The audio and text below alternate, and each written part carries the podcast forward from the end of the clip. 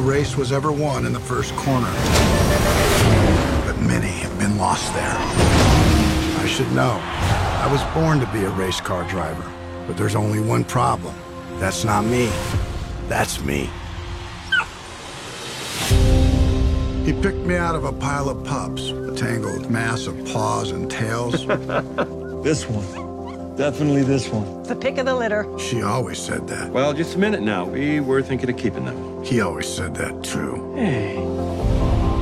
Call it fate, call it luck. All I knew was I was meant to be his dog. So you like that, huh? Like it. I loved it. Is it. The sound, the smells. I felt like I truly belonged. In racing, your car goes where your eyes go. I'm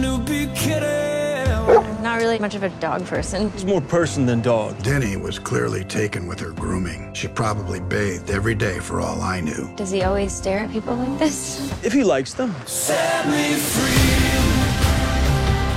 The best drivers don't dwell on the future or the past.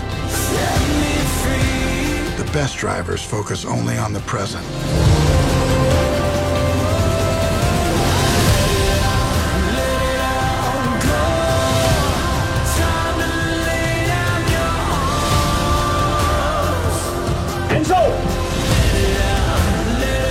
One knows what curves life will throw at you.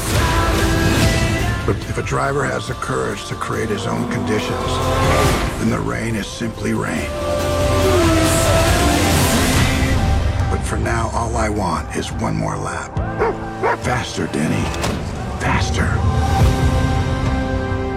Oh, sweet boy, come here. It must be amazing to have a body that can carry an entire creature inside. I just hoped it would look like me.